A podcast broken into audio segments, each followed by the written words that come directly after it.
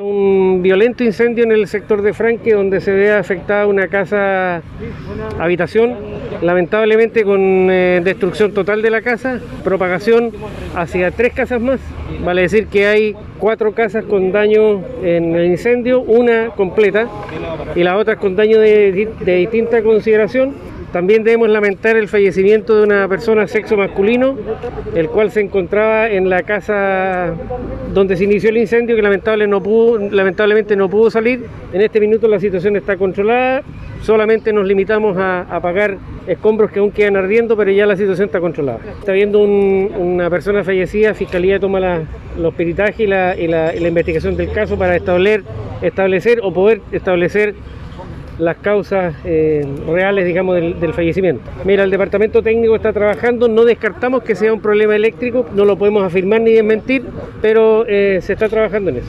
Hasta el minuto, felizmente, no hay más personas lesionadas, solamente, un, como te digo, un fallecido que lamentar y esperamos que no, tengamos ninguna otra sorpresa. Adulto mayor, sexo masculino, el cual está eh, aparentemente en vías de escape de la casa, no, obviamente no, alcanzó a salir y, y lamentablemente se resultó fallecido. see you.